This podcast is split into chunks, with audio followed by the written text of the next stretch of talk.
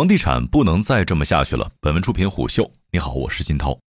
以恒大为始，过去一年房企暴雷已经见怪不怪了。债务违约、商票逾期，对于很多房企来说，已经死猪不怕开水烫了。包括恒大在内，应该没有房企想暴雷，但也有房企似乎放弃挣扎，开始摆烂。龙光便是一例。上周，龙光集团公告称将暂停支付未来即将到期的五笔境外债，外债总额接近十七亿美元。一纸公告一次性宣布对五笔优先票据的到期利息违约，实在是不多见。龙光方面表示，此举是为了公平对待所有债权人。龙光在公告里给出了理由和铺垫：自实施促进房地产市场平稳健康发展的政策以来，中国房地产行业进入调整期。融资渠道少，购房者情绪低迷，融资性和经营性现金流逐步萎缩。为了公平对待所有债权人，公司将暂停支付五笔境外美元优先票据到期的利息。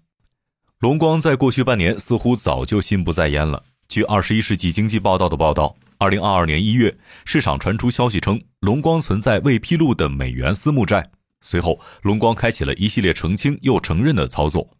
先是对投资者表示其并没有任何的美元私募债，之后又在投资者电话会上承认其担保的私募债不超过十亿美元，两次口径不一致，投资者对之已有疑虑。今年五月，类似的事件再次上演。五月十三号，龙光集团发布公告称，其未能与安永就双方可接受的时间表达成一致，已完成审计二零二一年度经审核业绩。在此情况下，董事会要求安永辞任核数师。并委任尤尼泰百纯任公司新核数师，而二月份，龙光一度公告澄清计划更换审计师的消息为谣言。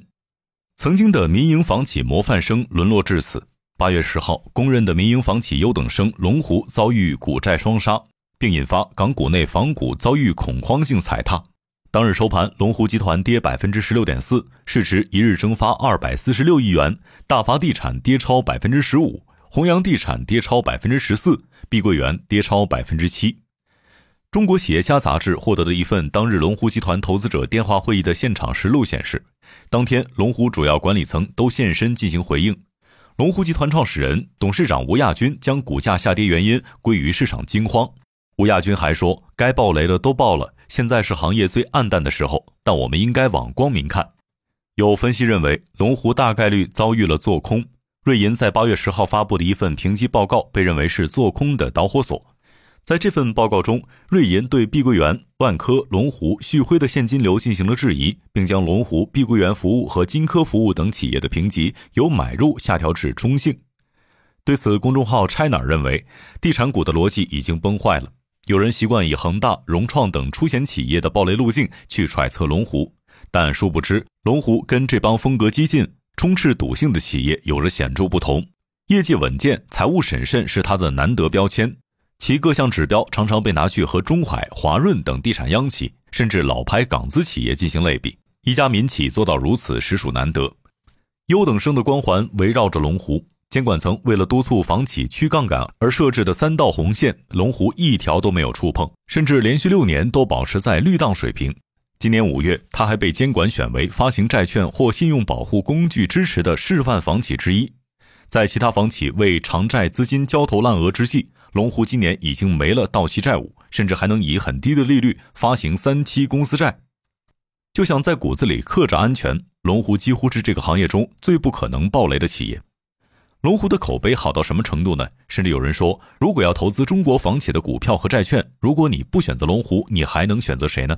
但房地产市场已经没有逻辑可言了。有生之年看到以物易物的古老交易方式，让人误以为穿越了。六月二十号，河南地产一哥建业地产为了卖房，在个别县城打出了两元美金小麦换房和五元美金大蒜换房的海报，最高抵十六万，美其名曰爱心助农。建业将勤劳勇敢的河南人民的智慧发挥的淋漓尽致，打响了今年花市卖房的第一枪。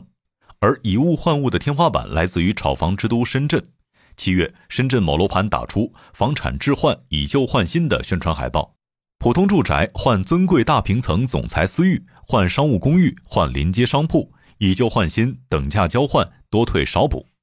新房价格以现场公布为准，旧房价格则以房产所在小区半年内成交的均价为准。若半年内无成交，则以一年内成交均价为准。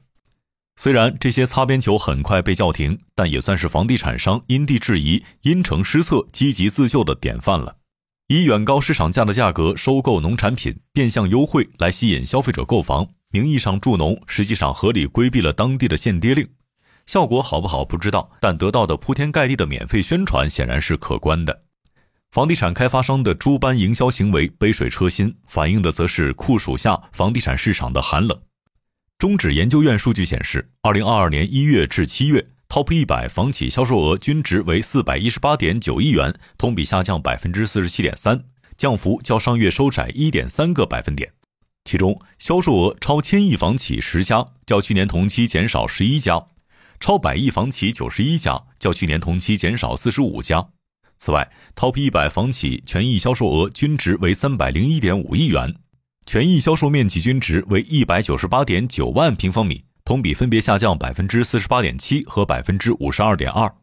据乐居财经统计，存在商票持续逾期的房地产项目公司数量从今年一月的一百三十五个。增至六月的一千六百六十六个，占全部商票逾期企业的百分之六十二点五，共涉及一百九十九家房企集团主体。